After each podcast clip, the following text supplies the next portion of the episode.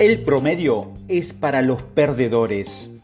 Es difícil darse por vencido en el momento adecuado. La mayoría de nosotros no tenemos el coraje de renunciar. Peor aún, cuando afrontamos el abismo, a veces no renunciamos. En vez de eso, nos volvemos mediocres. La respuesta más usual al abismo es optar por la seguridad. Realizar el trabajo ordinario, hacer un trabajo sin tacha, un trabajo irreprochable. Cuando afrontan el abismo, casi todas las personas aguantan e intentan seguir la vida promedio hacia el éxito.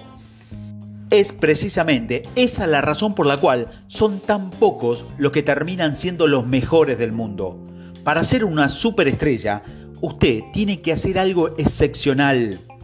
No solo sobreviva al abismo, Utilícelo como una oportunidad para crear algo tan extraordinario que la gente no puede evitar hablar de eso, recomendarlo y sí elegirlo.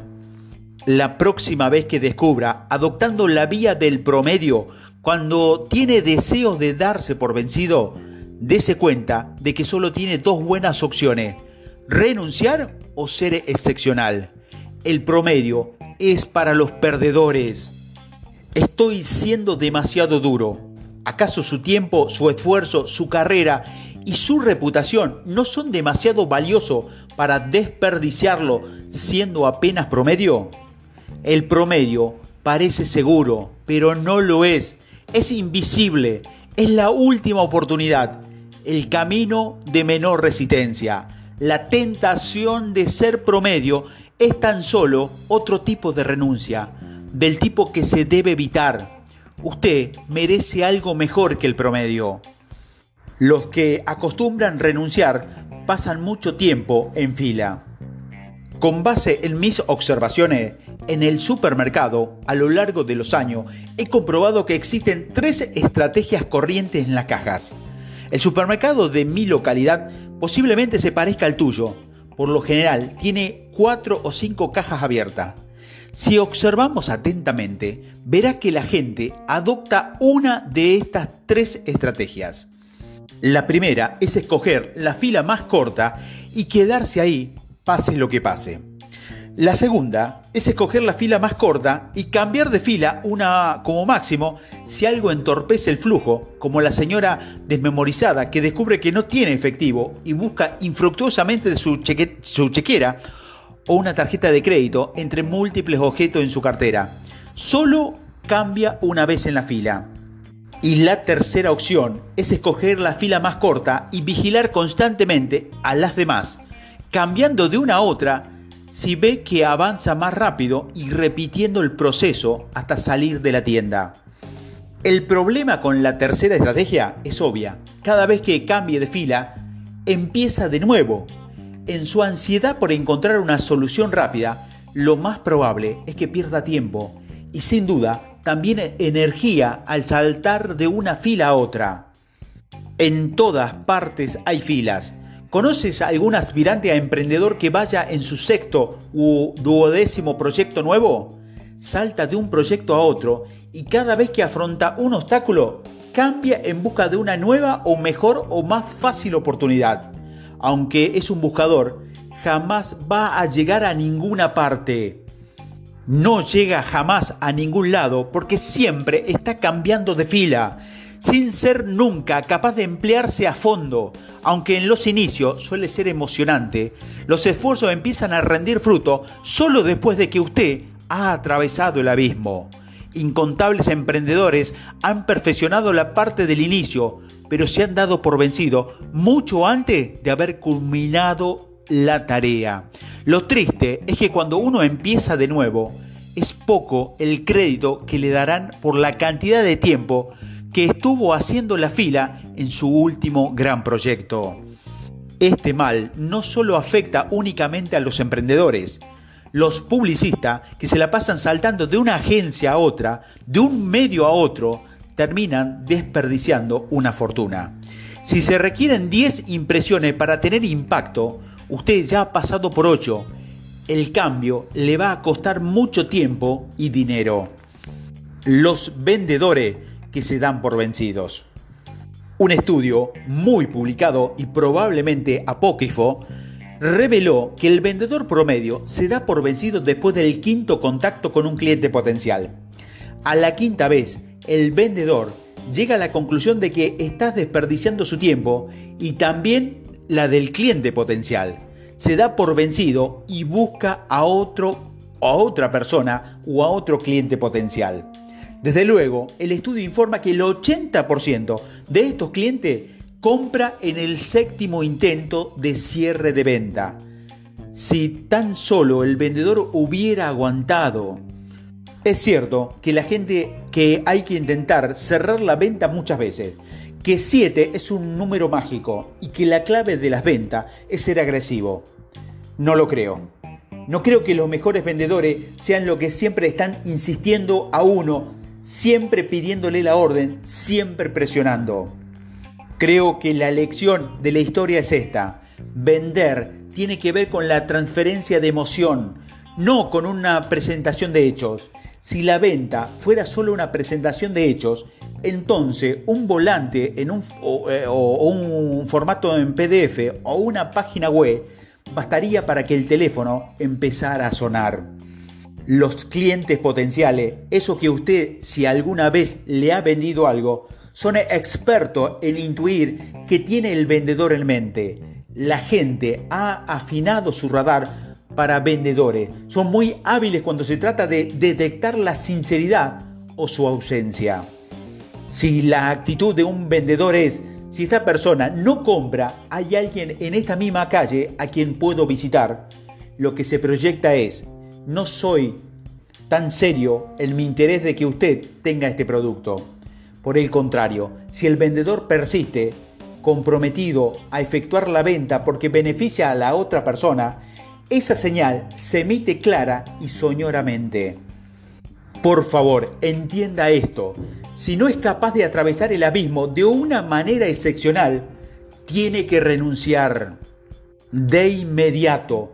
Porque si su libro de pedidos tiene un 80% de clientes potenciales a quienes usted simplemente los aborda un día, no solo está desperdiciando su tiempo, sino que le está robando su energía al 20% de visita en la cual tiene una posibilidad de lograr algo. Una vez más, atravesar el abismo es una estrategia válida. No es una buena estrategia porque los vendedores exitosos sean fastidiosos. No, Persistir en el abismo es una excelente estrategia porque cambia la dinámica entera del día del vendedor. No se trata de una opción moral, es una opción estratégica. Voy a atravesar el abismo con usted porque es importante para ambos. Es la mejor señal de que puede emitir. Afrontar el abismo. Tal vez usted esté seguro de que su producto es el mejor del mundo pero eso no le importa a nadie, salvo a un grupo diminuto. Usted está ocupado impulsando su nueva idea en donde pueda. Mientras tanto, a la mayoría de los consumidores le importa un comino su idea. A esos elegantes zapatos de tacón alto, a ese tipo de adhesivo novedoso, más bien esperan. Esperan que algo se estandarice, se pruebe, que baje de precio y que estés listo para ampliar su base de clientes. De ahí el abismo de la aceptación en el mercado. Los expertos en marketing que reciben su recompensa son los que no se dan por vencido, pasan por el abismo e impulsan, protegen y perfeccionan su producto mientras otros siguen buscando otro éxito fácil. Así pues, mientras un editor pasa de un autor a otro en busca de un éxito en librería de forma instantánea, otros cultivan al Dr. Seuss o Stephen King y construyen lentamente a una audiencia. Mientras que una organización sin fines de lucro pasa de una posible fundación de donante a otra en busca de financiación para uno u otro proyecto, otras organizaciones sin fines de lucro tiñen eh, constantemente un mismo tema, se hacen ver, pagan su cuota de sacrificio y concentran toda su atención en unas pocas fundaciones hasta que les llega el dinero.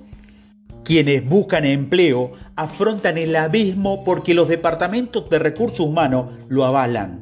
La gente de recursos humanos no golpea a su puerta para ofrecerle un empleo.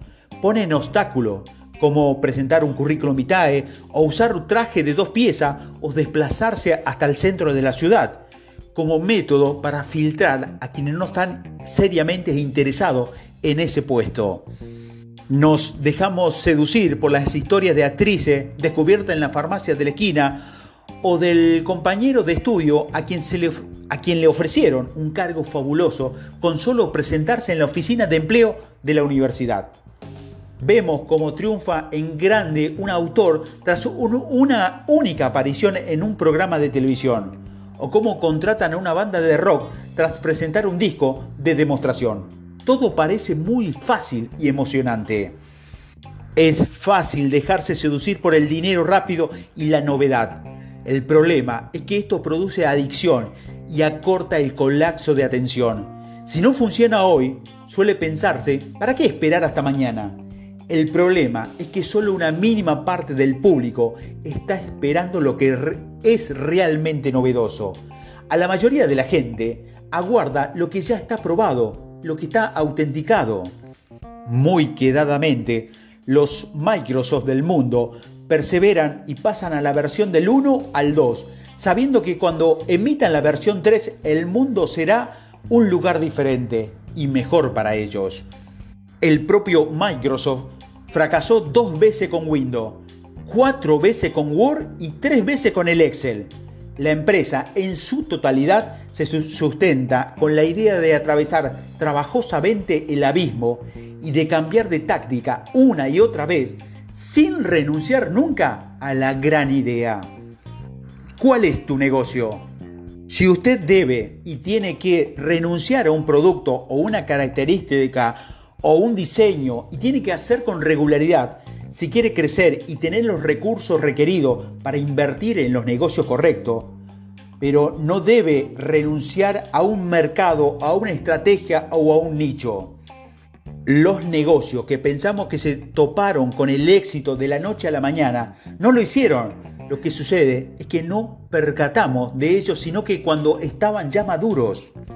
Procter y Gamble ha matado cientos de productos. Starbucks acabó con sus estaciones de quema del CD musical.